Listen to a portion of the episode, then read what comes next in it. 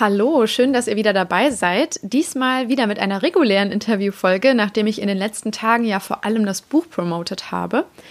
Heute spreche ich mit Benedikt David Becker von InfluencerDB. Und bevor es gleich losgeht, kommt hier noch ein besonderer Hinweis. Denn so ganz regulär ist auch diese Episode nicht. Ich möchte euch auf eine besondere Aktion aufmerksam machen. Die heutige und die kommenden zwei Interviewfolgen werden nämlich von der Influencer Conference präsentiert. Ich werde auf der Konferenz am 9.12. in München ein Panel moderieren, worauf ich mich schon sehr freue. Und im Zuge der Abstimmung zu diesem Panel kam die Idee auf, das Ganze auch im Podcast zu thematisieren, was ich persönlich sehr, sehr passend und wunderbar finde. Deshalb erzähle ich euch jetzt ein bisschen was zur Konferenz, die für den einen oder anderen von euch hier sicher sehr spannend sein dürfte. Und äh, erzähle dann gleich noch, wie ihr die Chance habt, ein Ticket für die Veranstaltung zu gewinnen. Vielleicht habt ihr es schon mitbekommen, die Influencer Conference findet dieses Jahr zum ersten Mal statt, wie gesagt, in München am 9.12. Es gibt viele spannende Vorträge zum Thema Influencer Marketing natürlich von großartigen Referenten. Ein paar Namen kennt ihr sogar schon aus dem Podcast, weil sie hier schon mal zu Gast waren. Mit dabei ist zum Beispiel Kevin Tewe, den ihr aus Folge 2 ja kennt als Influencer Manager. Ähm, dann Björn Wenzel, CEO von Lucky Sherman, auch ein super spannender Redner. Und ich freue mich persönlich außerdem auf Felix Hummel von Buzzbird und Chris Jungjohann von Takumi zum Beispiel.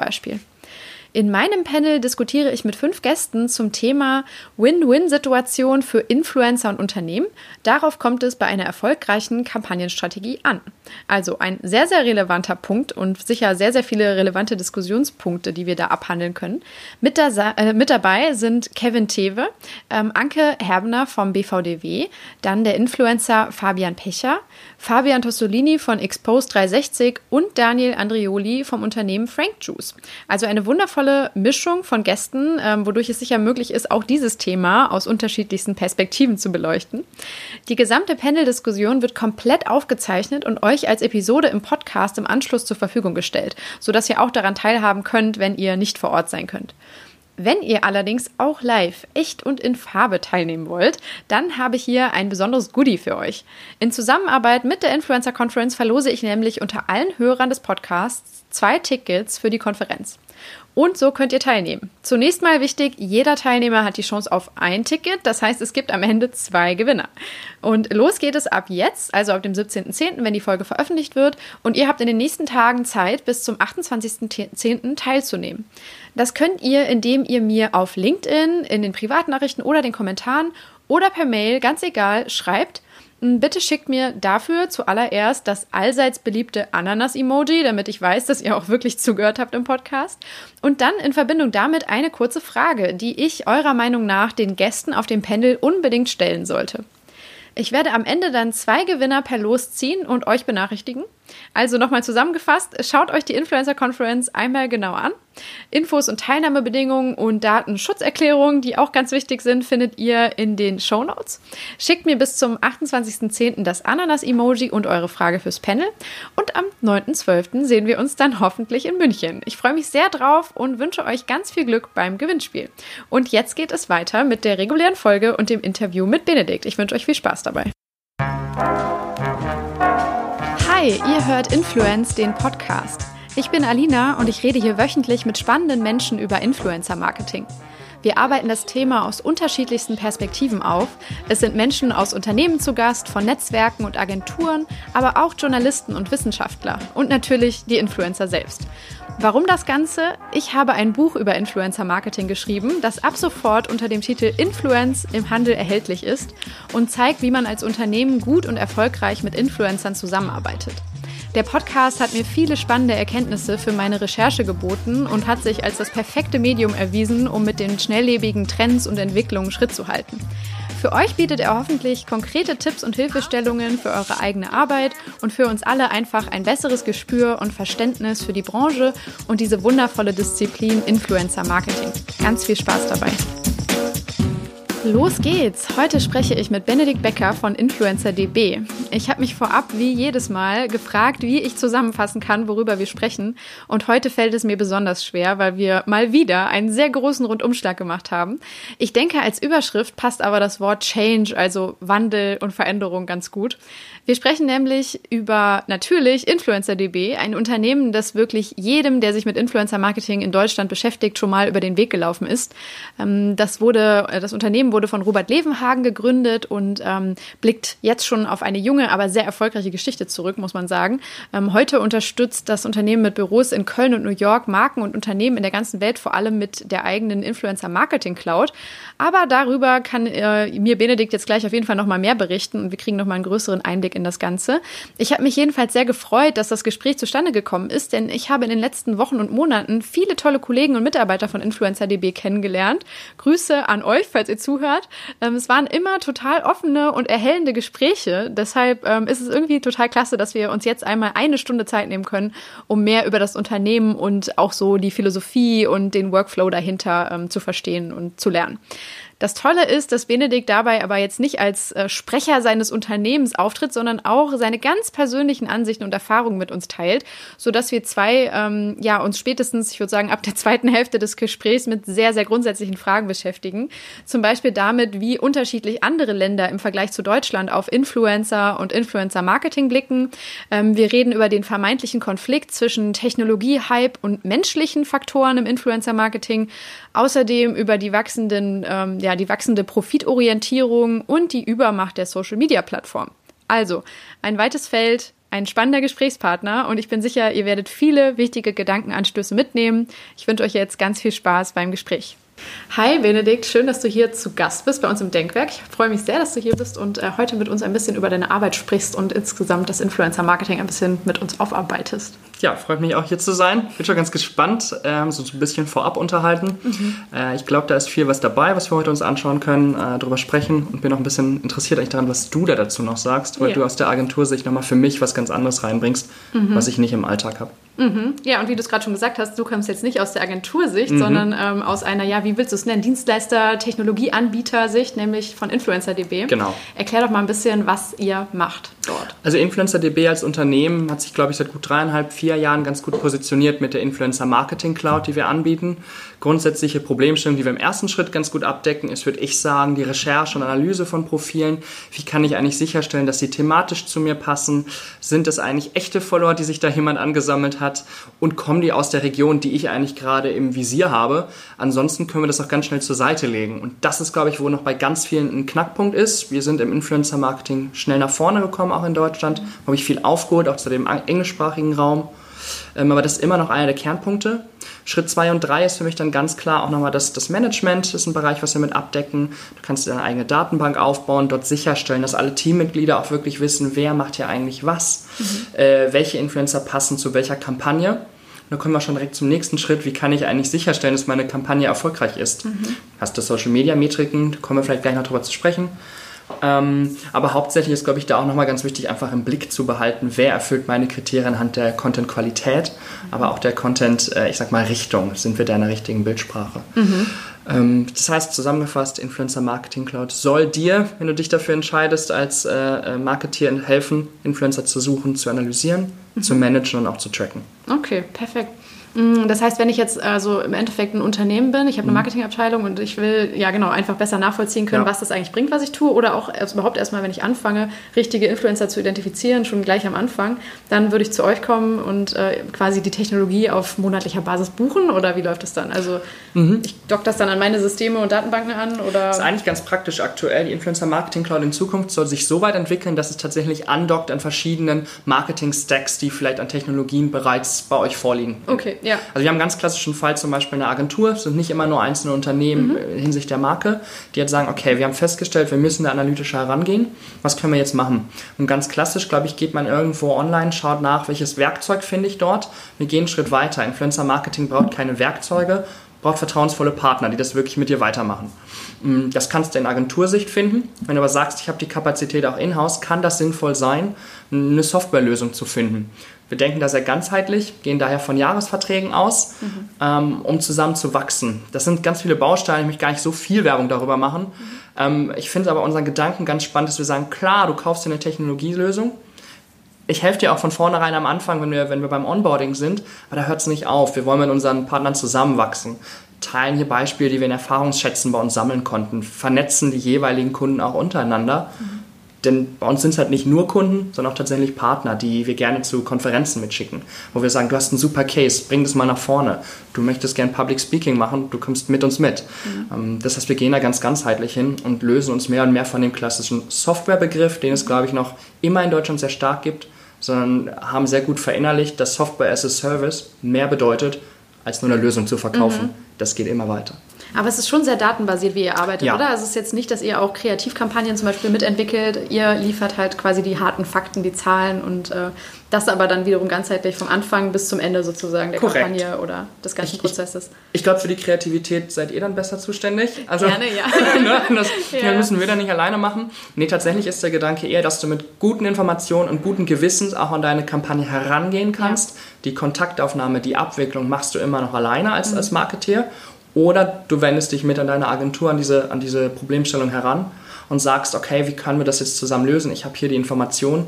Noch schöner natürlich für den Kunden am Ende, wenn die Agentur auch schon so denkt und, und sehr datengetrieben mhm. an, das, an die Thematik herangeht. Und ich glaube, der große Wurf wie vor vier Jahren einfach mit irgendwem arbeiten und ein Produkt rausbringen an der Babys Beauty Palace klappt nicht mehr so einfach. Das wollte ich nämlich gerade fragen. Warum glaubst du, sind Daten so wichtig für den ganzen ich glaube, die Daten sind insofern wichtig, ähm, weil es unglaublich schwierig ist. Wann, wann ist dein Profil wirklich erfolgreich für dich? Wann ist es relevant? Ich glaube, dass viele Influencer, ähm, ob jetzt nativ gewachsen oder nicht, tatsächlich tollen Content kreieren. Das würde ich gar nicht ausschließen wollen.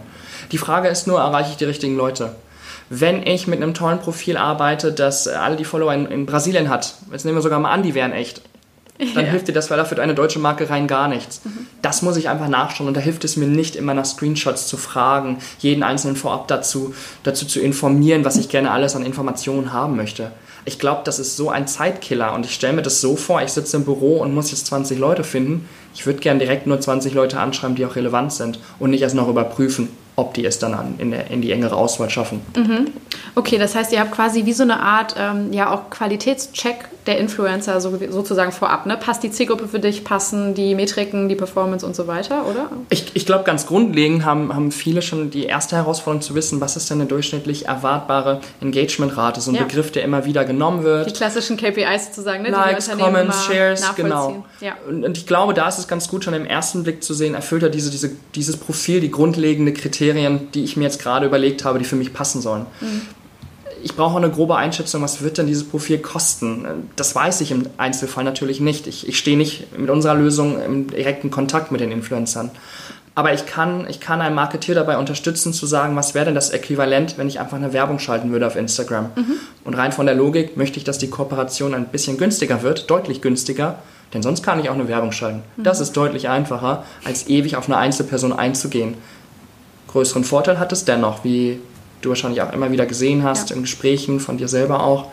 Ähm, aber da hakt es schon oft, dass wir diese ersten Schritte nicht wirklich verstanden haben und noch nicht den guten Überblick haben. Da kann ich eine gute Abhilfe schaffen, indem mhm. ich sofort sage, schau es dir mit einem Klick an.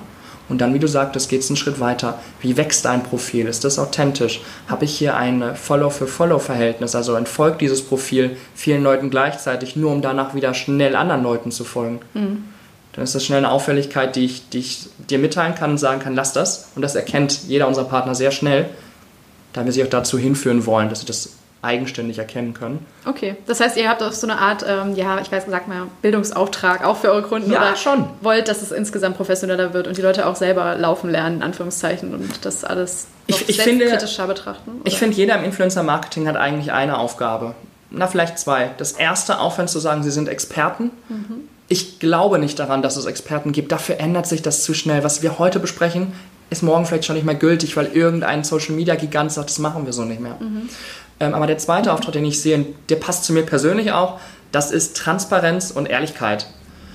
Ich kann ganz viel erzählen. Ich kann ganz viele tolle Metriken mir ausdenken. Aber sind die denn tatsächlich zielführend? Mhm. Und ist es nicht fair auch zu sagen, was steckt hinter den Metriken? Warum verwende ich sie und wie verwende ich sie? Und das ist durchaus ein Stück ähm, Bildungsauftrag, wie du sagtest. Ich, ich, ich sitze bei InfluencerDB mit im Vertriebsteam. Mhm. Ich sehe mich aber auch tatsächlich mit als Informations- Informationsteam. Mhm. Ja, also das fängt bei uns schon an im ersten Kontakt. Es geht weiter natürlich im, im Verkaufsprozess. Und für mich hört das nicht auf. Dann geht es weiter. Wir haben unser Customer Success Team, die immer wieder neue Informationen reinbringen, mit jedem Kunden nochmal einzeln herangehen. Und ich glaube, das ist die Stärke von vielen Agenturen, die das nochmal persönlicher machen können, nochmal näher dran am Kunden. Ja. Und genau dahin möchten wir gerne hingehen. Das wäre eine tolle Vision zu sagen, wir sind bei dir und gehen den Weg mit dir zusammen. Ja, okay. Genau. Und das heißt also wirklich, dass ihr dann äh, die Metriken auch individuell dann nochmal mit dem Kunden vielleicht gegencheckt und sagt, hör mal, für dich macht es überhaupt keinen Sinn, jetzt voll nur auf, keine Ahnung, Reichweite zu gehen Ja. oder so, sondern schau doch mal, die und die vielleicht auch weicheren Faktoren sind für dich viel entscheidender oder so, die ihr trotzdem messen müsst natürlich, aber Ich denke schon, Mhm. trotzdem ist da die ganz klare Grenze. Ich, ich mache keine Kampagnenbetreuung. Ich, ja. Nicht nur ich, sondern auch die, die, das ganze Unternehmen kann das gar nicht stemmen. Das, Mhm. Da sind wir nicht zu nah bei euch dran. Ähm, wie wir das aber als Team verstehen, ist, dass an jeder Stelle, angefangen bei den Software Engineers bis hin zum Marketing und Vertrieb und Customer Success, hat jeder die Vision zu sagen, okay, wir wollen dir so viel Information wie möglich geben, zeigen Mhm. dir, wie es klappt. Und ich glaube, das ist essentiell. Ansonsten würden unsere Partner nicht so erfolgreich sein mit dem, was sie tun. Mhm. Äh, dann die Metriken einsehen, kann ich teilweise auch umsonst irgendwo. Ja. Teilweise, nicht ja. alles. Ich wollte nämlich das gerade fragen, wie kommt ihr denn an die Informationen? Das ist grundsätzlich, musst du dir so vorstellen, alles, was du öffentlich abgreifen kannst an ein Profil. Das sind grundsätzlich alle Informationen, die du auch einsehen kannst. Als User, Können ja. Mhm. wir auch sehen. Ähm, ich werde zum Beispiel oft gefragt, wie kannst du denn überhaupt wissen, wie ein Profil wächst? Mhm. Naja, ich könnte mir jetzt dein Profil, Alina, angucken, jeden Tag auf diese Webseite gehen und sagen, Und Alina hat heute 10 mehr. ja. Mhm. Genau. Nichts anderes machen wir da auch. Eure Crawler sozusagen, die Genau. da reingehen und ja, sich das. So viel Magie steckt da gar nicht hinter, aber so viel einfacher wird es dadurch. Ja. Und wenn wir uns dann weiter äh, angucken wollen, wer passt zu einem, zu einem gewissen Markenumfeld, wer spricht welche Leute an, da hast du verschiedenste Datenpunkte, die du, die du anhand der Posts hast, anhand des Kommunikationsverhaltens zwischen den Leuten. Ähm, was ich zumindest dir mitteilen kann, wenn ich mir das Profil mit dir angucke. Dann weiß ich, jemand verwendet Marken wie Prada und Gucci, dann ist er vielleicht für die nächste Lidl-Kampagne nicht das beste Profil, was du gerade finden Mhm. Und wie könnt ihr konntest. das so äh, auf so einem großen Scale rausfinden? Also ist das dann auch. Du nennst ja die Profile. Ja. Äh, und sobald du die Profile nennst, kann ich das mehr oder weniger automatisch detekten. Okay, mit eurer Technologie sozusagen. Genau, also ja. Mhm. du kannst dir das so vorstellen, wenn du einen Post in die Welt setzt, kann ich vielleicht nicht die Syntax verstehen. Ich Ja. verstehe nicht jedes einzelne Wort, aber ich kann durchaus gucken, Lidl. Wörter wie Ah, Prada oder so. Ja, ich okay. erkenne Prada. Du nennst ja den Kanal Prada. Ja. Mhm. Und das ist mein klares Zeichen. Hier ist was mit Prada passiert. Und die Zielgruppendaten, wie habt ihr die dann? Bei, Endeffekt, die? Zielgruppen, bei Zielgruppendaten ist es, ist es im Prinzip so, du kannst dir das alles extern zukaufen, Ja. unter irgendwem vertrauen. Das ist recht schwierig. also mir fällt es dann schwierig, das Ja. zu glauben. Bei uns ist selbst ein Data Science Team, was mit ganz vielen wunderschönen Methoden und Algorithmen da auf eine Lösung kommt. Ähm, Im Detail glaube ich, wird das weder du, ich noch irgendwelche gerade so richtig verstehen. Aber ich nehme immer ein tolles Vergleich, einen tollen Vergleich. Ähm, Criterion als Unternehmen in Frankreich macht ganz ähnliches, was wir auch tun. Mm, Ich gucke mir an, wie verhalten sich Leute online. Ich versuche zu verstehen, wo loggen sie sich ein, was tun sie. Und das auf jeder einzelnen Webseite. So creepy sind wir nicht. Äh, wir können das rein auf Instagram machen, aber ich kann dadurch ein erstes Nutzungsverhalten sehen und dich auch in Wer Boxen und Kategorien reinfügen. Den und den Influencer anschaut und ja. Genau. okay. Mhm. Und ohne da jetzt noch weiter ins Detail zu gehen und ich mich in was verstricke, was ich gar nicht kenne. Was viel wichtiger aber für mich zum Verständnis ist, ich werde dir niemals sagen, ich habe 100% die richtigen Daten. Mhm. Jeder andere, der das tut, hat sich eigentlich schon in deinem Sales-Prozess meiner Meinung nach disqualifiziert. Das geht nicht. Denn weißt du, wer das auch nicht macht? Instagram selber. Ja. Es steht immer drin, es ist eine Einschätzung, eine Hochrechnung, Mhm. ein Estimate. Und genau das mache ich in jedem meiner Gespräche. Ich habe oft erlebt, dass Leute sagen, hey, du hast nur 60,2% Follower aus Deutschland. Das geht gar nicht. Ja. Würde ich niemals sagen. Das geht nicht. Es ist, es ist um die 60 Prozent. Mhm. Es sind 55 bis 65, weißt du? Ja, ja. Und das ist mir ganz wichtig und das gehört zur Transparenz dazu. Jeder, der sagt, er hat die absolute Wahrheit, liegt falsch. Okay. Ähm, du hast eben schon angedeutet, dass wir da vielleicht in Deutschland auch noch ein paar Jahre hinter den USA sind. Ne? Ähm, wie würdest du das jetzt aus deiner Warte ähm, schon als Experte zumindest für diesen Bereich äh, vielleicht äh, mal kurz umschreiben, ähm, wo wir da stehen und äh, warum, ja, ich sag mal, Märkte wie die USA da einfach schon ein bisschen weiter vor sind? Ich glaube, grundsätzlich ist die USA in allem, was im Bereich Marketing ist, immer einen Schritt voran. Halt der Klassiker, ne? Genau, es kommt von dort. Ähm, ich, ich glaube, woran man es ganz deutlich sehen kann, ist diese ganze Kardashian-Geschichte. Ich glaube, das fing schon vor vier, fünf Jahren an, dass Kylie Jenner ihre Kosmetikmarken rausgebracht Ja. hat, damit zur jüngsten Mi- Multimilliardärin, glaube ich, sogar geworden genau, ist. ja. Ne? Das war unglaublich früher. Das haben wir erst, jetzt möchte ich mich echt nicht zu weit rauslegen, 2015 mit Bibi, 2014 genau. Ich glaube, vielleicht. 15 hat sie rausgebracht, den Duschschaum. den aber Duschschaum. So Anfang des Jahres. Ist auch irgendwie weniger glamourös als irgendwie Lipkit, Duschschaum, aber gut. Es ist schon erweitert worden auf jeden Ja? Fall. Sie hat jetzt eine komplette Linie. Also es Ach, ist die mehr Parfümreihe auch, ne? Ja, genau. Und jetzt auch mit Douglas und so. Also es ist schon Das ist schon mehr. eine Welt sozusagen. ne? Aber Duschimperium klar, wächst. Es ist kein ähm, Imperium vergleichbar mit Genau. Kylie. Ja. Aber ich glaube, wir sehen, dass wir da so ein Stück versuchen, es auch anzupassen. Was, glaube ich, auch nochmal anders ist, ist, wenn ich mich so ein bisschen daran orientieren möchte, wie ist eigentlich unsere Gesellschaft aufgebaut. Oh, die ja. sind halt grundsätzlich ein bisschen älter auch in Deutschland als in Amerika. Ja. Und die ganze Zielgruppe, die ich da erreichen möchte in Amerika, ist damit viel leichter zu erreichen mit mhm. diesen tollen neuen Influencern, die letzten Endes meiner Meinung nach nichts anderes sind als Promis, die es damals aber nur künstlich vom Fernsehen hochgab oder vom Film.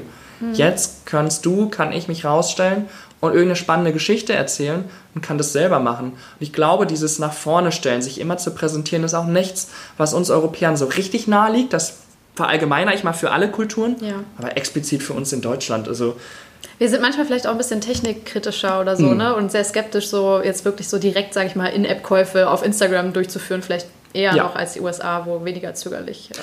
Es hat, glaube ich, einen Grund, warum alle Änderungen ganz selten bei uns zuerst getestet werden.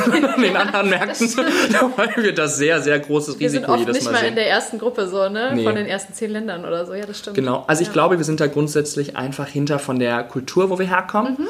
Aber ich glaube auch, und das ist ganz spannend, wenn die Deutschen das dann machen, holen sie sehr schnell auf. Also ich hm, habe das im Vergleich gesehen mit der UK, wo ich mhm. dachte, wir wären immer hinter denen her. Ich bin vor anderthalb Jahren, glaube ich, bei einer Messe gewesen und ich hatte das Gefühl, ich muss Influencer-Marketing noch erklären im Sinne von, es ist kein Grippevirus. Mhm. Und das, das habe ich mittlerweile nicht mehr in Deutschland. Jeder weiß, Influenza ist keine Krankheit. Ja. Ähm, und das ist ein ganzes Stück nach vorne gekommen. Ähm, und ich glaube auch, dass immer mehr und mehr Marketeers von großen und kleinen Unternehmen verstanden haben, das ist eine Möglichkeit, um junge Menschen zu erreichen, aber nicht die einzige. Mhm. Und diesen Wissensvorsprung, den die Amis vielleicht schon hatten, konnten wir jetzt sehr gut nutzen ja. um da ein bisschen mehr zu streuen. Und haben denn so Marketeers dann in den USA aber trotzdem eine höhere Affinität oder Bereitschaft, ähm, Daten zu vertrauen in ihrer Arbeit, ähm, mehr noch als die Deutschen vielleicht im Moment?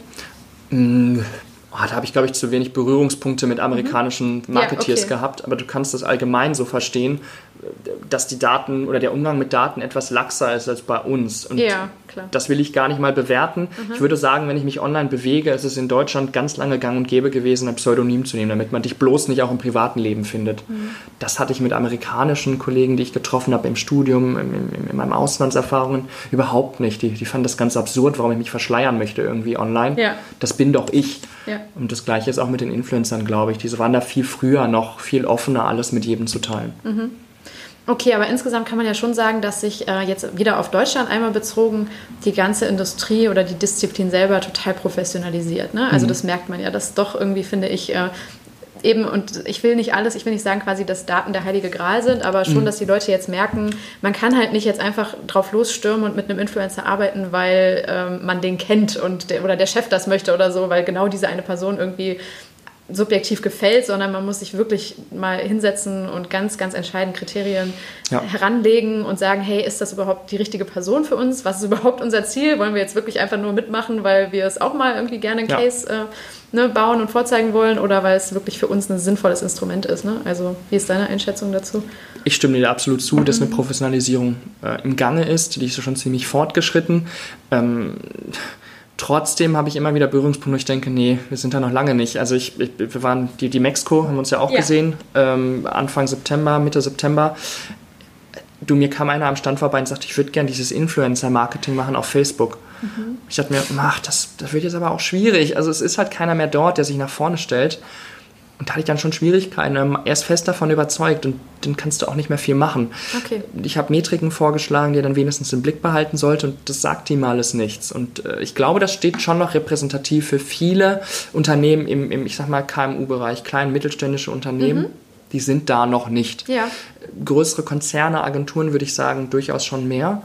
Aber auch noch nicht in der Breite. Nee. Ne? Also ich erlebe das selber genauso wie du. Ähm, das beschreibe ich immer so ein bisschen wie, äh, ich habe das Gefühl, so dieser Gap wird sogar größer. Also ne, es gibt diese Vorreiter, so Konzerne, wie wir sie alle kennen. Ne? Ja. So klar, das Nike und Adidas oder auch die Absolut. ganzen Luxusbrands ähm, oder jemand wie, keine Ahnung, also die ganzen Fashion-Marken und so, ja. natürlich sind die schon sehr weit, ne? Und Kosmetik sowieso, also mhm. die, die treibenden Branchen, E-Sports, ja. ne? Also, oder auch, ich sag mal, die Automobilbranche macht es eigentlich auch schon sehr smart. Absolut. Also, ne, sowas. Ähm, aber diese ganzen, genau, auch teilweise FMCG-Brands, die es schon wirklich jahrzehntelang ja. gibt oder so, die haben doch sehr große Schwierigkeiten, sich da zu bewegen. Absolut. Und äh, ich erlebe da auch generell eine große Skepsis dem Ganzen gegenüber. Und trotzdem diesen Druck jetzt, den verspürt allerdings jeder, sich irgendwie dazu zu verhalten. Ne? Und ich habe bisher niemanden, der jetzt aus Prinzip sagt, nee, das ist nichts für uns, sondern mhm. wenn dann mehr so, ja, da müssten wir auch mal reinschauen. Ne? also mal reinschauen. mehr so, müsste man mal, ja. müsste man mal machen. Oder halt, wenn noch mehr Motivation dahinter ist, dieses so, ja, wir wollen das jetzt. So, ne? mhm. ne? Aber ohne wirklich zu wissen, warum will ich das denn jetzt? Ja, ne? Warum ja. denn? Weil dein Konkurrent das auch schon seit anderthalb Jahren macht oder ne? weil du denkst, hey, ich will auch so cool sein wie äh, die, die Big Player. Ne? Das ist ja wie bei Facebook.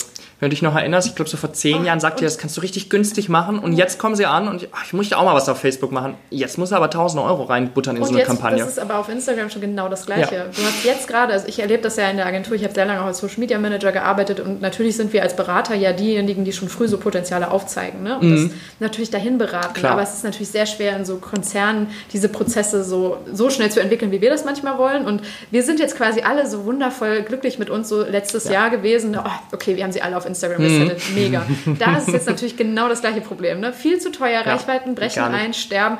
Du willst aber jetzt auch nicht wieder derjenige sein, der die ne, gerade mühsam dahingetragen hat. So, okay, mm. wir müssen jetzt übrigens weiterziehen ja, zu TikTok ja. und LinkedIn. Ja, so, klar. Ne, das ist halt, ich verstehe, dass dann irgendwann auch so die Glaubwürdigkeit so als ja. Berater da auch teilweise ein bisschen auch wahrscheinlich auf dem Spiel steht oder dass es so rüberkommt, als würden wir jetzt auch einfach nur keinen den Plan Trend haben. Ne? Ja, genau. Mhm. Also man will ja nicht beliebig sein oder einfach sagen, hey, ne, ähm, übrigens genau, der Zirkus zieht weiter. Aber ich finde genau dieser Punkt so, wo kannst du Aufmerksamkeit günstig im Verhältnis generieren? Ne? Das ist ja im Moment Absolut. die Frage. Aber das habe ich das Gefühl, ich meine, das betrifft das ganze Marketing jetzt nicht ja. nur Influencer, ne? aber, aber ich glaube grundsätzlich selber haben ja genau schon. das gleiche Problem. Ja. Also merkt man ja, ne? die ganzen armen Instagrammer, die tun mir auch ein bisschen leid. Die gerne jetzt irgendwie eine Alternative suchen. Ich ja. weiß, wie hieß denn nochmal die Plattform, die es letztes Jahr versucht hat? Vera, Vero, irgendwie sowas? Oh, Hat ihr das was? Nee. Das war irgendwie so ein grünes Layout. Ich habe dann gesehen, dass die ersten Instagrammer das versucht haben und ich mhm. glaube, das war eine Plattform, wo du nur über Einladung reingekommen bist. Das Modell klappt ja einfach nicht. Das gab es okay. immer mal wieder. Ja. Ähm, also ist komplett weggefallen. Also ich habe nie wieder was davon gehört. Äh, ich glaube, jetzt ist TikTok tatsächlich so ein Versuch und wir haben auch immer wieder mal gehört schon, dass TikTok wirklich super spannend ist, eine ganz, ganz junge, spitze Zielgruppe erreicht. Das ist eine Frage der Zeit, wie es sich dann fällt, wenn es größer wird.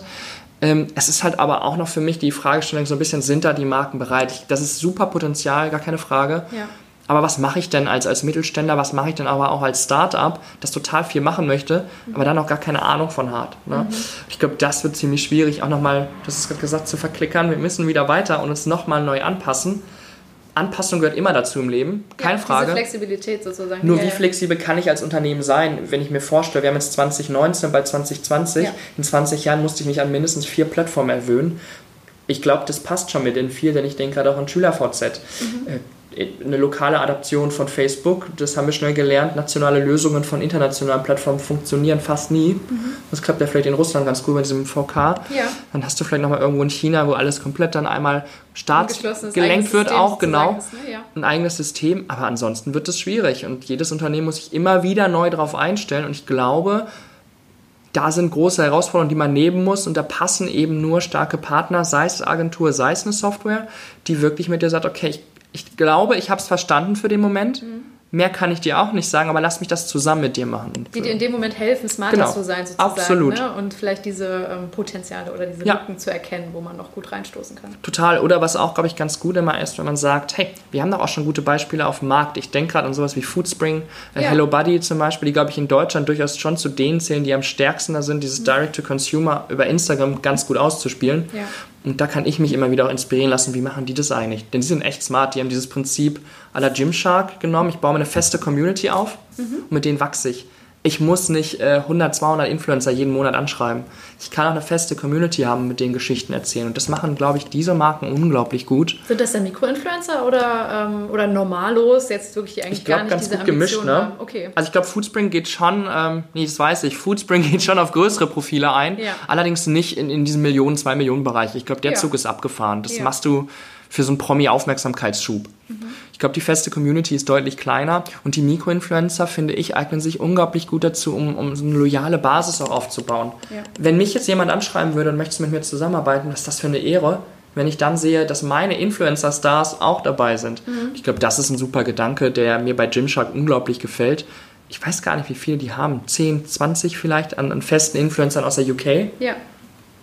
Aber eine Fanbase mit Millionen von Followern, der Typ ist glaube die größte Konkurrenz aktuell von Adidas, Nike, äh, ähm, Under Armour. Ja. Also faszinierend, alles komplett alleine aufgebaut mit 18, 19 irgendwo da im Hinterzimmer. Ja, ich muss sagen, das begegnet mir jetzt immer wieder dieser D2C, dieses Mindset, ne? dass man ja. das versucht auch vielleicht auf klassischere Unternehmen zu übertragen und ähm, zumindest aufzuzeigen, hey, die Stärken dieser ähm, Unternehmen, ihr könnt natürlich nicht so klein, agil und flexibel sein wie so ein ne, Young Player, der jetzt gerade erst rausgeht und mhm. quasi das ganze Tableau so vor sich hat und sich rauspicken kann, was er will, weil halt ja. ein Konzern ganz anders aufgebaut ist und sich natürlich eben viel ja, verbindlicher schon auf anderen Plattformen bewegt und ähm, schon so ein bisschen fester steckt ne, und das ja auch tun muss. Aber ähm, trotzdem gibt es so ein paar Eckpunkte, finde ich, wie diesen Community-Gedanken. Ne? Der, der, das kann jede Marke ja. eigentlich. Sollte sie in der Lage sein, um ihren, äh, ihr Markenversprechen sozusagen herum zu äh, kreieren, diese, diese ja, ich sag mal, Anknüpfungspunkte für Menschen, ne, die dann Lust haben, sich ja. irgendwie zu beteiligen und zu partizipieren und diesen offenen Dialog auch zu pflegen. Und es bleibt dadurch auch, glaube ich, glaubwürdig. Ne? Ja, natürlich. Also das ist, glaube ich, schon schwierig als Konzern, da würde ich dir sofort zustimmen. Die können nicht so agil sein wie, wie ein Gymshark und, mhm. und sagen, wir machen heute das, morgen das. Aber du bleibst glaubwürdig, wenn du dir wirklich was da zusammenbaust und dass die stehen aber für auch eine gewisse Message, die wir als Marke haben. Du kannst nicht bunt und grill da überall alles rumklustern, wie das dann, glaube ich, immer wieder gern versucht wird, wenn Marketeers das alleine machen in der Verzweiflung. Ja. Da passt dann der Partner wiederum ganz gut rein, ne? der, der dir das zeigt, wie du es gerade aufgeführt hast. Ja. Mm, okay, wenn wir dann jetzt nochmal so ein bisschen äh, nochmal das Feld erweitern. Ich würde nämlich gerne auch nochmal so ein bisschen auf die, ich sag mal, die europäische und kulturelle mhm. Perspektive schauen. Ähm, du hast äh, Erfahrung gesammelt auf jeden Fall in deinem Studium. Ne? Du hast äh, ja. Ich habe auch sogar notiert. Also Volkswirtschaft und BWL mit Schwerpunkt Marketing, Globalisierung und Kultur studiert. Nicht schlecht. Englisch nochmal ausgedrückt. Das klingt sehr, sehr spannend, muss ich sagen. Eine sehr coole Mischung, finde ich. Marketing mit Globalisierung und Kultur nochmal äh, zu mixen. Ähm, hat dir das nochmal einen besonderen Blick auf so, ich sag mal so, die... Äh, ja wirklich die Unterschiede vielleicht auch einzelner Märkte gegeben, weil viele mhm. Unternehmen bewegen sich ja nicht nur im deutschen Raum, sondern vielleicht dann auch in, alleine wenn es schon Dach ist, Österreich, Schweiz, ja. aber vielleicht auch Frankreich, Dänemark oder die Nachbarländer, ne, sonstiger Natur. Mhm. Ähm, was würdest du sagen? Also erstmal, wie, wie viel hat dir dein Studium geholfen dabei, das besser zu verstehen und wie betrachtest du aktuell diese Situation? Ja, tatsächlich spannend, habe ich selber darüber öfter mal nachgedacht. Hat mir das was gebracht? Ähm, ich glaube schon, aber ich war nicht darauf vorbereitet, dass es mir was bringen wird, denn ich habe, glaube ich, 2012, 2013, ja, war ich in Frankreich. Ja. Da habe ich überhaupt keine Ahnung gehabt von Influencer-Marketing. Ich habe das auch gesehen, ich habe YouTube und Co. Ähm, ähm, konsumiert. Ja. Aber ich wusste nicht, dass die sich alle Influencer nennen werden in zwei Jahren. Ja. und dann war ich in Dänemark für den Master 2015, 17 und da, glaube ich, habe ich wirklich viele Eye-Opener-Momente gehabt ich, ich gebe mal ein ganz konkretes Beispiel mit dem, mit dem Kinderwagen. Das habe ich dir, glaube ich, auch in Köln erzählt. Ja. Wenn ich noch so grob erinnerst, wo ich gesagt habe, in Amerika ist es gang und gäbe, diese, diese Buggies zu haben, mit denen du super joggen kannst. Genau. Passt total zum Lifestyle. Ich muss auch fit bleiben. Und als Young Mom muss ich auch noch meinen Coffee reintrauen. Also das klappt da ganz gut. In Dänemark hat sich das überhaupt nicht verkauft. Wie kannst du mit so einem wackeligen Gestell und deinem Kind durch die Stadt laufen? Was, was tust du deinem Kind an?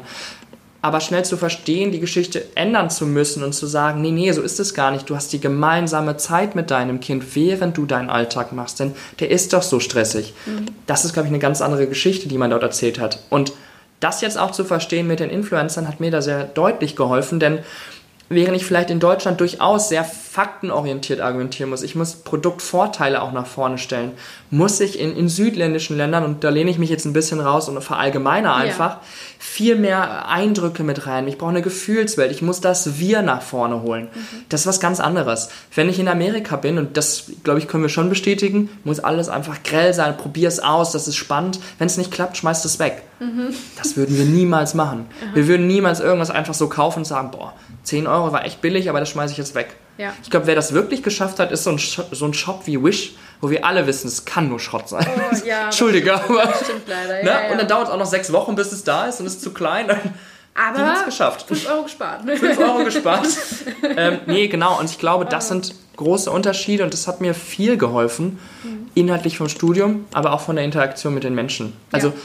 Dänemark ist von hier aus, was ist denn das, sechs Stunden entfernt. Ich habe das Gefühl, ich bin in einer ganz anderen Welt gewesen. Wirklich? Ich war noch nie in Dänemark, ist das so? Ja. Ach, ich glaube, wenn man auf oberflächlich da ist, ist alles super. Das macht ja. auch echt, ist echt schön. Äh, man hört so ein bisschen, ich gehe jetzt auch im Podcast, ich mag reden, ich mag Beziehungen zueinander und die dürfen nicht sechs Monate dauern, bis das echt geöffnet ist. Ne? Ja, okay, gut. Das ist für mich zumindest eine Schwierigkeit als das Person. Das ist aber als NRWler immer so, dass man dieses kleine Problem ja. hat. Ich kann bestätigen, dass es, ich glaube in Norddeutschland und in Bayern teilweise hat die man diese Probleme genauso. Ja. ja. In Frankreich hatte ich das anders, da war jeder im Gespräch, kaum war ich weg, hatte ich das Gefühl, ich war dann auch wirklich weg. Ja.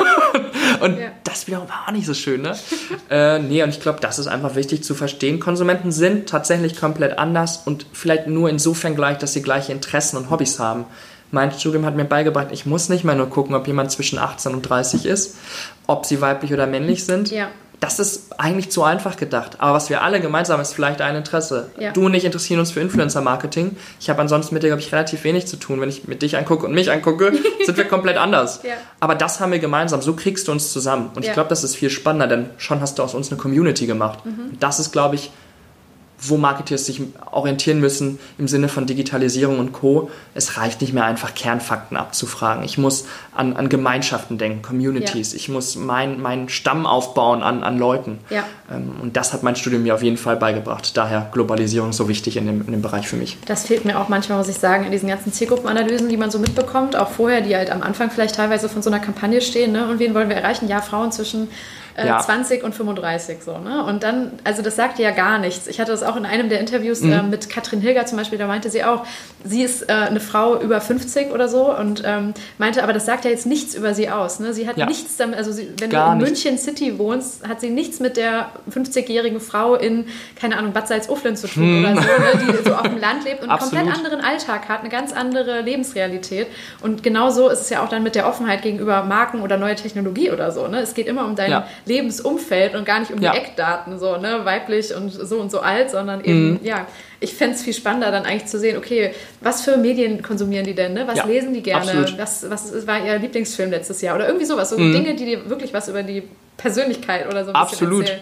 Und das kannst du ja auch so- trotzdem machen als Marketing. Ja. Du segmentierst halt anders. Genau, also ich ja. erinnere mich bei uns als ein Beispiel ähm, mit Essex zusammen, unser Geschäftsführer Robert Levenhagen, Mhm. ein tolles Modell aufgebaut. Da ging es um verschiedene Tiefen der, der Brand-Liebhaber im Prinzip. Also Ja. wie tief bist du ein Experte? Bist du ein Hobbyläufer? Bist du vielleicht unten, an der, bist du die breite Genau, Masse? ja. Ich spreche mit dir aber ganz anders, als bin ich der Spitzenathlet da oben und ich bin auch echt, ist eine Love-Brand. Das muss ich haben. Es geht nicht anders. Und ich glaube, ich rede da ganz anders und kann die Leute auch unterschiedlich dann herannehmen. Ne? Ja. Ähm, 18 bis 30 sind die überall in den Schichten. Ja, genau, richtig. Ja, ja. Aber entsprechend verändert sich ja vielleicht auch der, ähm, der Influencer, der auf die dann überhaupt Ja. einen Einfluss hat. Ne? Also die äh. Normalos, die vielleicht manchmal joggen gehen, wollen ja dann lieber einen Influencer, Ja. der ihnen jetzt nicht ein schlechtes Gewissen macht, weil sie heute noch nicht Ja. auf ihre Fitnessdaten geguckt haben oder so. Ne? Also Stimmt. Entsprechend. Aber naja, es ist, also kann man nicht immer verallgemeinern, aber ja, das finde ich ein sehr spannendes Thema. Hast du denn auch so einen äh, generellen Überblick, wie sich das Influencer-Marketing in anderen europäischen Ländern vielleicht von unserem unterscheidet oder ob da auch nochmal, auch vielleicht sogar andere Plattformen relevant sind als jetzt die Klassiker, die Mhm. wir hier äh, alle jetzt runterbeten? Nee, tatsächlich nicht. Ich bin sehr viel europäisch unterwegs und würde sagen, da sind schon viele Überschneidungen in Ja. vielen Bereichen. Ich habe erst kürzlich mit wem aus der Türkei gesprochen. Er sagt tatsächlich, Instagram aber schon seit Jahren ist, ist Ja. ein typisches Medium, was, was Leute dort verwenden. Sind auch gar nicht viel auf Facebook und YouTube. Hat auch viel tatsächlich durch die Einstellung durch die Regierung dann zu tun Mhm. gehabt, dass das Vertrauen da weg war. Was ich durchaus festgestellt habe, ist, im, im skandinavischen Raum sind gut, ist jetzt auch wieder vier Jahre her, Apps wie Snapchat ganz beliebt gewesen. Gar nicht mal für die Funktionalitäten. Mhm. Schon oft darüber gesprochen, wie gut Snapchat ist oder nicht. Aber es war ein privater Circle im Prinzip. Ja, ich habe genau. nur meine Freunde gehabt. Ja. Entweder habe ich es hier verpasst oder meine Freunde haben einfach Snapchat nicht verwendet. Ja. Mhm. Ich habe dafür WhatsApp verwendet. WhatsApp hingegen ist gar nicht überall so krass verbreitet, wie man es vermutet. Meine bulgarischen Freunde hatten halt Viber verwendet, wo du Ah. gleichzeitig auch Online-Calls machen kannst. Ähm, also ich glaube, es gibt Unterschiede und trotzdem sind wir alle irgendwo vereint auf Facebook, Instagram, kommen da gar nicht drum herum, so weil da jeder ist. der, ne? ja. Ich glaube, selbst die. Russen, die auf äh, äh, VK irgendwie unterwegs sind, sind oft auch mit einem Profil auf Facebook repräsentiert, weil sie eben dort auch mit, der, mit dem restlichen Teil der Welt verbunden sein möchten. Ich glaube, die einzigen, die das wirklich gut schaffen, sind halt die Chinesen, die das sehr abgeschlossen als Ökosystem haben. Ja. Und wo wir, glaube ich, auch wenn wir reinkommen, zwar echt beeindruckt sind, was man da alles von, von Bezahlung, Spielen und Chatten wirklich abdecken kann.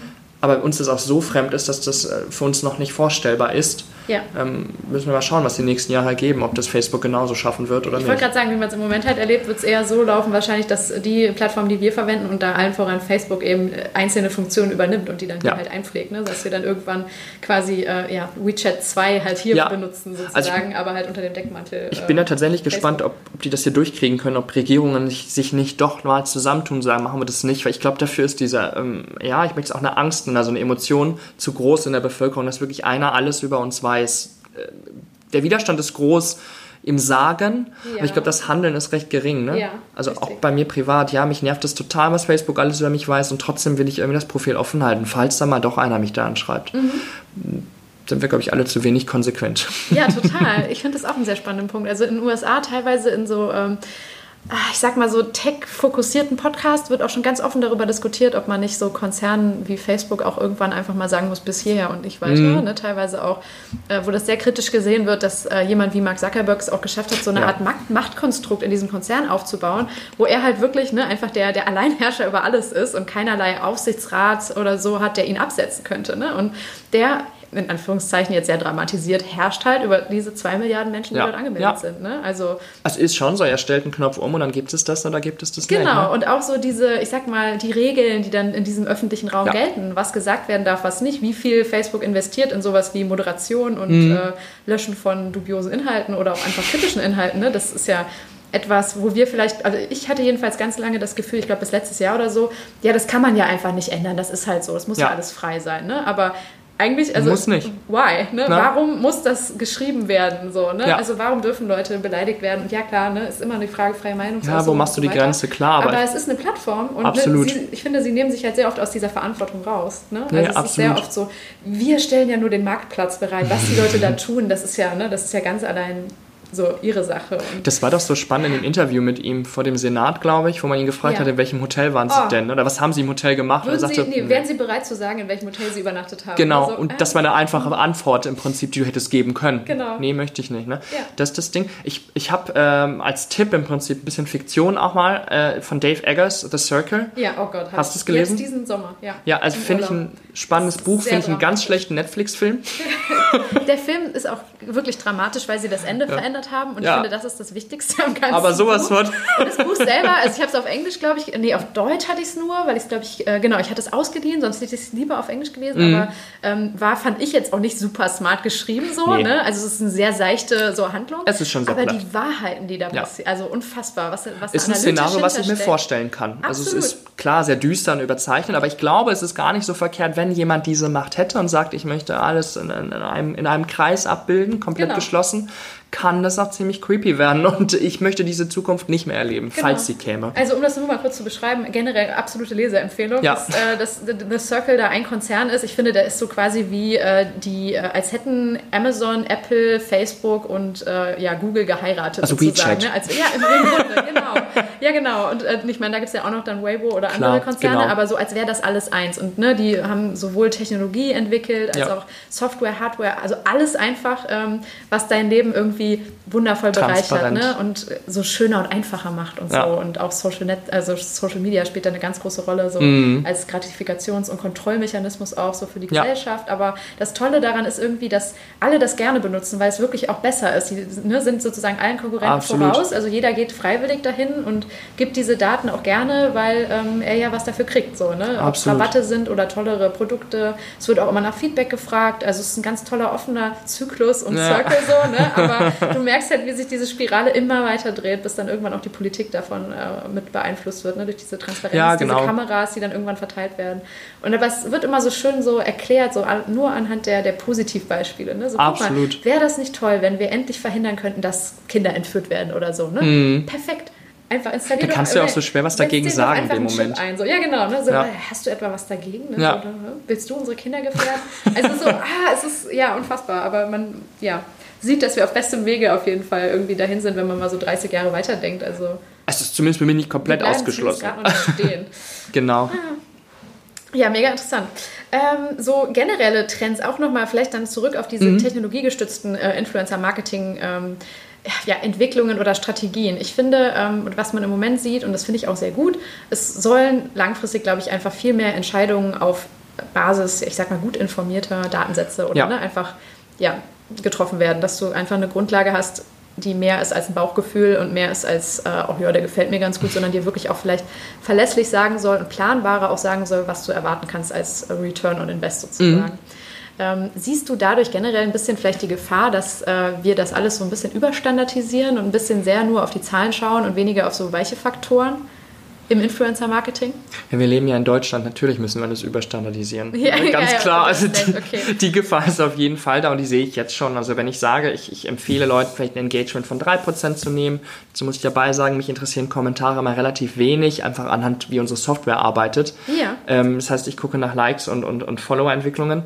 Da haben wir ja schon eine Sache. Wir stützen uns auch drauf in der, in der Analyse. Das ist wichtig. Leute brauchen diese harten Kennzahlen. Ich kann das verstehen. Ich brauche Boxen, muss vorfiltern. Aber, und da hilft uns vielleicht dann doch einmal Facebook bzw. Instagram, es ist ja jetzt deutlich, dass diese, diese öffentliche Anzeige von, von Likes verschwinden wird. Ja. Facebook hat vor kurzem jetzt angekündigt, wir machen das auch, beziehungsweise wir überlegen das. Wann immer Facebook sagte, wir überlegen, ist das schon entschlossen, ja. ne? beschlossen. Ähm, ich glaube, diese Gefahr der Überstandardisierung besteht schon bereits, alleine von wie die Leute aussehen. Sie sind doch alle sehr gleich aus von dem Content her.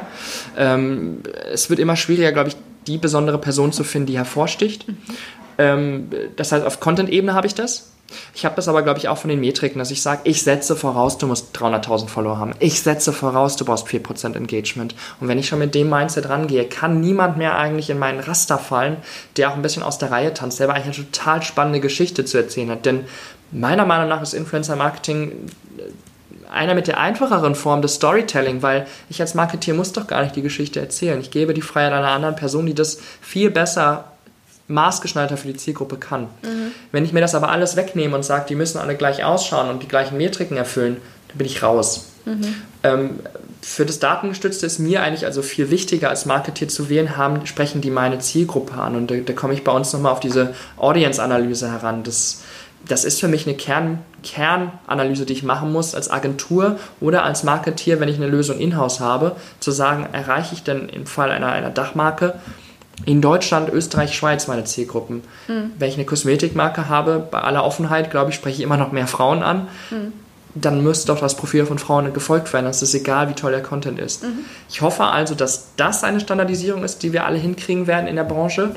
Ich hoffe aber nicht, dass wir noch weiter verschärfen werden. Ich muss die Mindestkriterien an, an Reichweiten erfüllen, denn das, das kann in vielen Fällen meiner Meinung nach nicht das Endergebnis sein. Ja, ähm, wenn wir vielleicht noch mal kurz auf diese äh, Metriken eingehen. Ähm, Du hast gerade gesagt, Kommentare sind für euch jetzt nicht so relevant, also auf Basis so der technischen Parameter mhm. sozusagen, die ihr anlegt. Aber ich finde, da steckt doch auch inhaltlich eigentlich recht viel drin, ja. so welche Qualität die Kommentare haben oder was für ein Sentiment da herrscht, ob das jetzt alles nur Hater-Kommentare sind oder Absolut. was auch immer bin ich völlig bei dir. Ähm, ich glaube, man muss Kommentare aber genau daraufhin überprüfen, was steckt dahinter, wie echt sind die. Ja. Ich werde das nie vergessen, einer meiner ersten Posts, als ich noch dachte, ich äh, tu mal so, als wäre das öffentlich, habe ich eine Kletterwand gepostet. Mhm. Also jetzt wirklich nicht ein Highlight. Ja. Und, und darunter stand dann, wow, was ein breiter Typ bist du denn?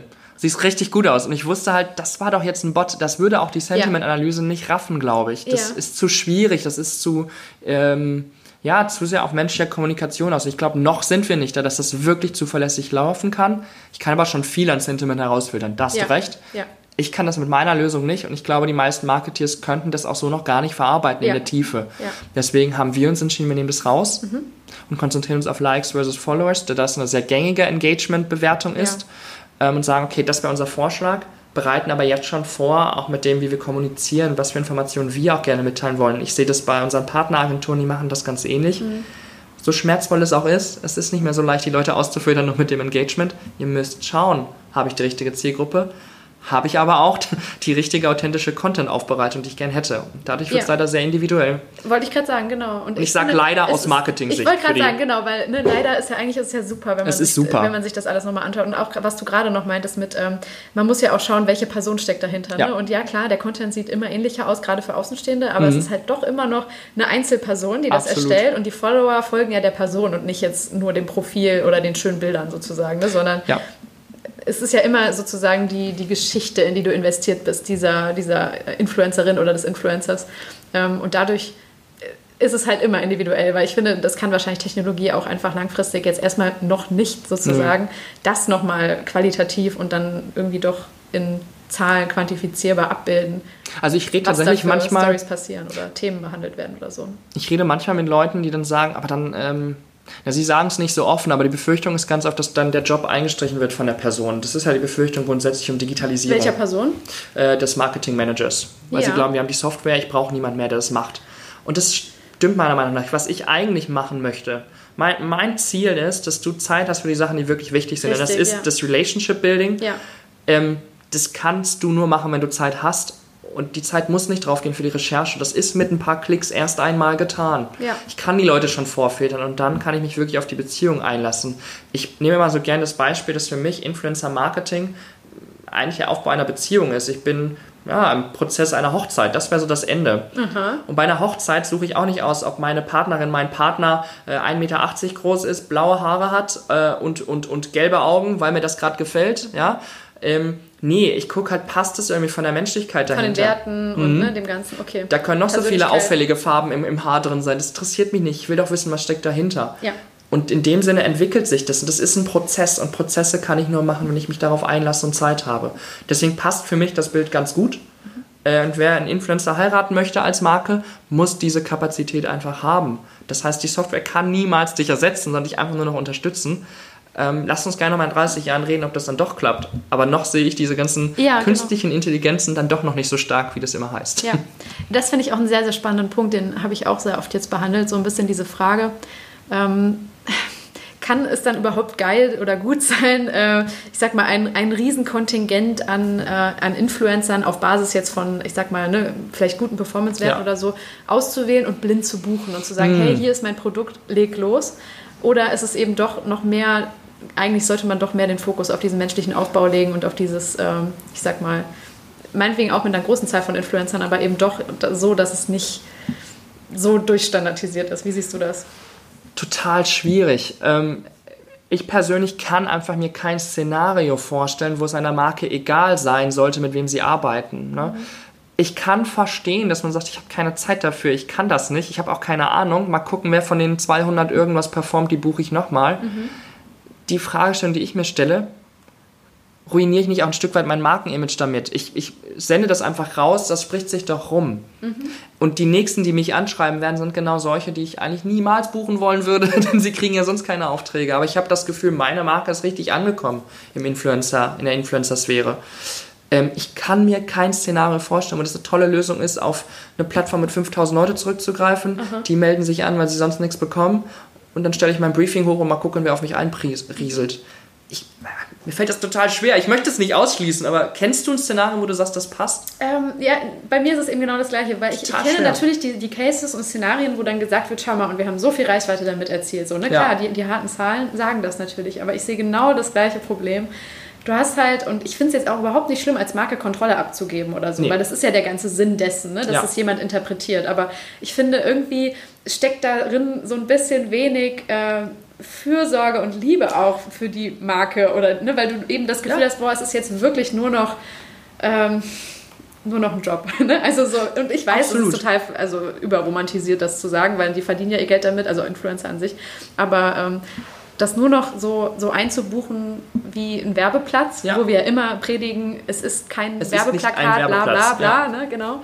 Und das ist es aber, finde ich, in dem Moment irgendwie schon, weil du sehr austauschbar bist, weil du weißt, sie hätten ja. auch das andere Fitnessgetränk genommen, oder? Ne? Absolut. Also so, es liegt nicht daran, dass da irgendein, ein, ich sag mal, äh, eine Überschneidung ist von der Kampagnenidee oder so mit den Werten oder den äh, Vorstellungen des Influencers oder dass sie generell das Produkt super geil finden.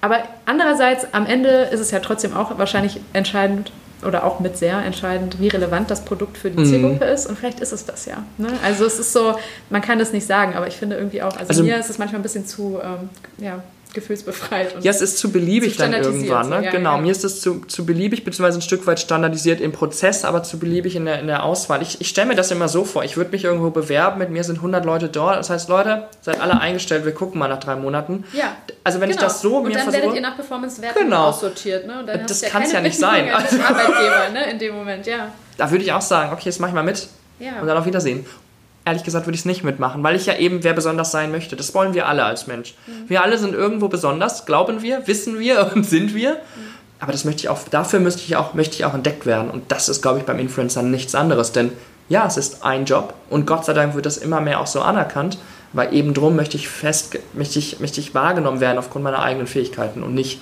weil ich irgendwie zu einem der 100 gleichen Influencer zähle. Mhm.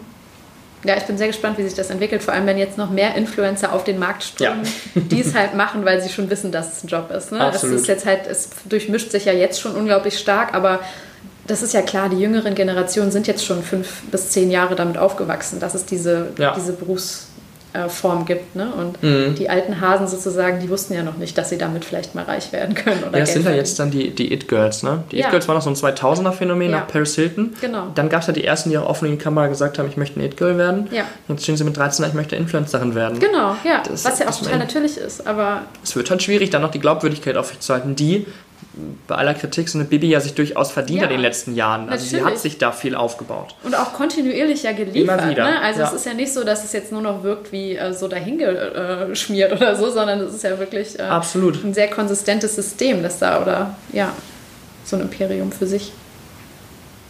Ja, mega spannendes Thema auf jeden Fall. Mhm. Ähm, hast du generell noch so ein paar Trendthemen, die dich im Moment bewegen im Influencer-Marketing, wo du sagst, boah, haben wir da, muss man echt mal drauf schauen?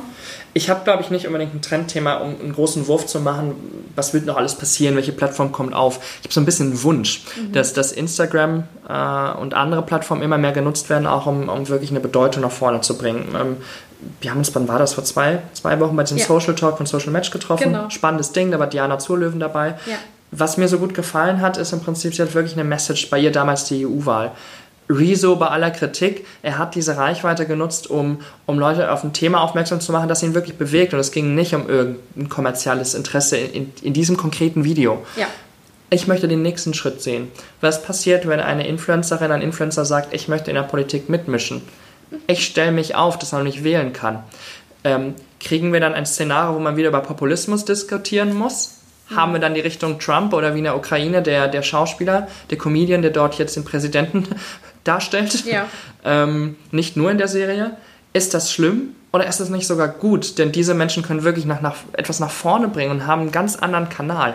Ich finde das super spannend, kann mir das vorstellen, dass der eine oder andere sagen wird, das ist eigentlich mein Weg, denn ich will jetzt was mitgestalten. Ja, ja, ich finde das super spannend. Ich habe das, ähm, das geistert hier immer schon mal so ein bisschen Ja? durch den Podcast. Also ich hatte das in anderer Form, da war es mehr so, ähm, ich glaube, das hat äh, meine Freundin Julia auch gesagt Mhm. als These, dass äh, also Parteien generell das Potenzial von Influencern natürlich auch schon längst erkannt haben, aber da auch noch viel gezielter drauf gehen, dass sie die halt auch in Wahlkämpfe mit einbinden, Ja. wie das ja teilweise mit Prominenten oder so auch schon gemacht wurde, ne? die irgendwie dann bei der Bundesversammlung den Bundespräsidenten mit wählen, von der SPD aufgestellt. Mhm. Also da gab es auch ein paar Schauspieler, Sänger und so weiter, ne?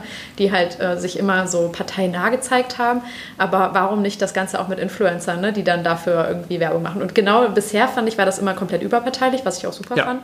Einfach um überhaupt zum Beispiel auf so ein Thema wie die Europawahl mal in jüngeren Zielgruppen aufmerksam zu machen, was Absolut. halt mega wichtig ist. Also generell so ein hehres Ziel ist, so was klasse ist, ne? aber natürlich auch sehr so, genau, da, damit eckst du nicht sehr, an. genau, ne? Also noch bleibst du sehr damit- beliebig, alle genau. können es gefallen, weil Europa ist ja schön, wir sind alle Wer zusammen. hat schon was dagegen? Genau. Bla, bla, ne? Also klar, natürlich.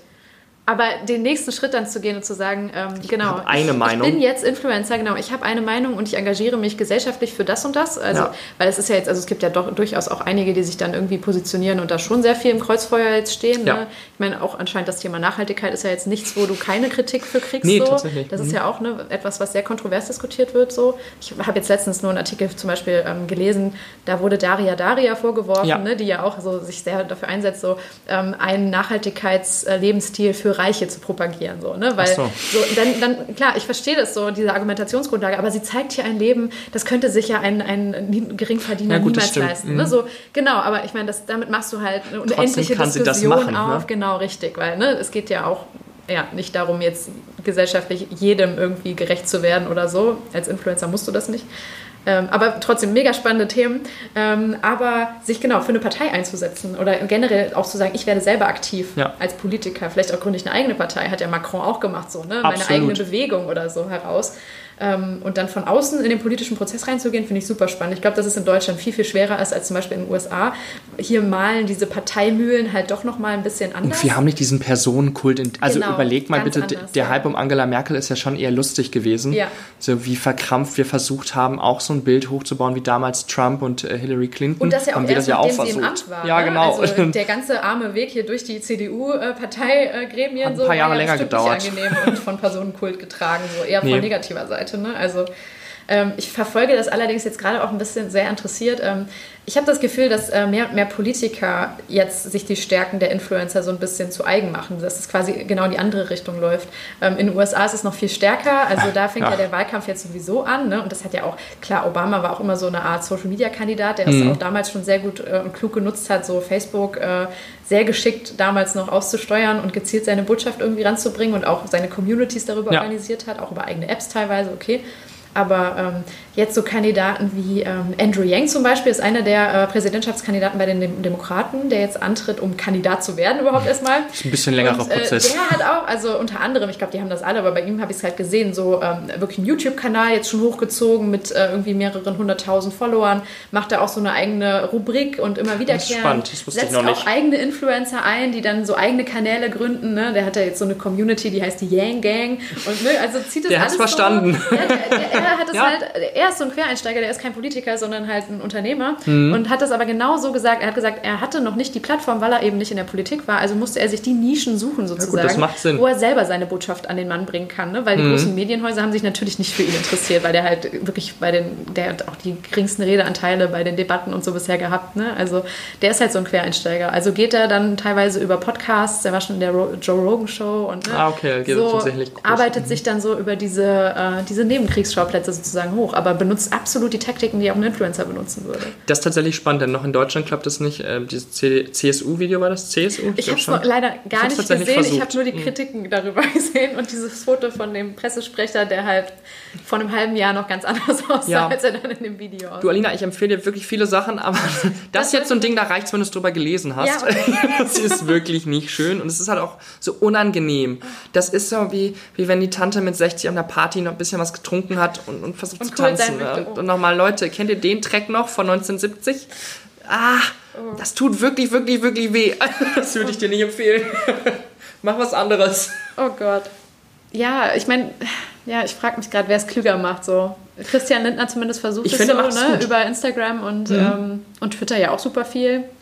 Aber auf YouTube hat sich noch keiner so richtig gewagt, oder? Politiker? Nee, ich glaube tatsächlich nicht. Was sie ja verstärkt gemacht haben, jetzt glaube ich zum zweiten Mal bei der Bundestagswahl, ne, dass man mit YouTubern ein Interviewformat genau, aufgebaut ja. hat. Diesmal Gott sei Dank mit den anderen Kandidaten, nicht nur mit, mit Angela mit Merkel. Merkel ja, genau. Und auch nicht nur abgesprochen vorher. Ich finde es ganz gut, aber auch dort ist halt die Kritik immer so, sie werden da nicht so kritisch.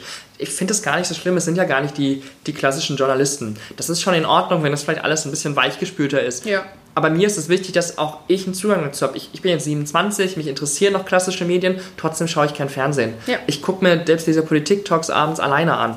Mhm. Ich, ich gucke mir das nicht mehr an wie im Fernsehen als großes Spektakel. Also finde ich super, wenn ich erste Berührungspunkte habe mit Angela Merkel auf YouTube.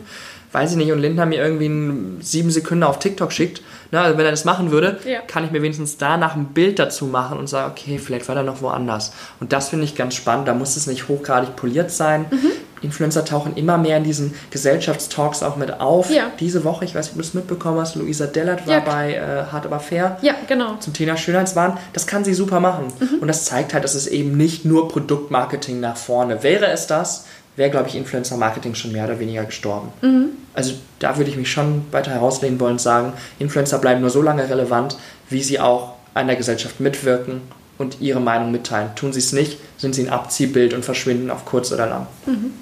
Das finde ich ein sehr, sehr schönes Schlusswort. Ich würde das irgendwie genauso stehen lassen, wenn du jetzt, wenn du magst, weil wir genau on point sind. Ja, perfekt. Ich danke dir sehr, dass du äh, diese Insights geteilt hast und wir schön ins Diskutieren gekommen sind. War äh, sehr schön, hat mir Spaß gemacht. Hat mir auch super Spaß gemacht. Äh, falls wir das nochmal irgendwann machen, sag Bescheid. Bestimmt, ja. Vielleicht hast du da neue Gedanken. Oh, ich hoffe doch. Das wäre jetzt sehr traurig, ich denke wenn auch, das nicht so kriegst wäre. du jedes Mal hin. Also machen wir das so. Ich danke dir. So, das war die Folge. Ein fließendes und dynamisches Gespräch über Influencer und die Marketingwelt. Ähm, es waren sicher auch einige Reisen in Randthemen, sage ich mal, dabei. Aber ich finde gerade das ist immer so spannend an dieser Branche, dass links und rechts von unseren, ja, vielleicht Marketing-Scheuklappen so viele Themen und Fragen schlummern, die uns ähm, ja irgendwie nicht nur als Kommunikationsexperten oder ja, Entscheider in Unternehmen betreffen, sondern irgendwie als Menschen und Teile der Gesellschaft ähm, etwas angehen. Und ich glaube, dass es wichtiger denn je wird, sich mit diesen Fragen zu beschäftigen. Ähm, wenn für euch etwas dabei war, das ihr vielleicht ganz anders seht oder zu dem ihr euch vielleicht auch noch mehr Input wünscht, dann schreibt mir gerne und ich nehme das für die kommenden Gespräche auf. Ähm, gebt mir gerne natürlich für den Podcast, für diese Folge, für das ganze Projekt eine Bewertung auf iTunes. Das hilft anderen, den Podcast leichter zu finden und empfiehlt ihn auch einfach persönlich, gerne euren Freunden und Kollegen, für die das Ganze vielleicht relevant sein könnte. Das erweist sich doch immer noch als die beste Strategie, um den Podcast äh, ja, bekannter zu machen und die Reichweite zu erhöhen. naja, und äh, ganz wichtig, jetzt kann ich es sagen, bestellt mein Buch, kauft mein Buch. Man kann es jetzt wirklich äh, ja, einfach kaufen und innerhalb von drei Tagen wird es von wem wem auch immer geliefert, je nachdem, wo ihr es euch holen wollt, ob ähm, bei zum Beispiel dem Haufe-Shop, Amazon, Bücher.de, ähm, wie gesagt, vielleicht auch in physischen Stores. Ich weiß nicht, ob es das gibt, bisher habe ich es noch nicht gesehen. Ähm, dann macht das doch bitte, wenn es für euch relevant ist. Und sagt mir, wie es euch gefällt, denn ähm, ich bin einfach sehr gespannt darauf, wie es ankommt. Ich habe bis jetzt noch keine Rezension gelesen. Ich weiß, dass einige Exemplare an Rezensenten verschickt wurden. Ähm, ich glaube, bisher gibt es auch noch keine Bewertungen auf Amazon, äh, zumindest jetzt, wo ich dieses Outro aufnehme.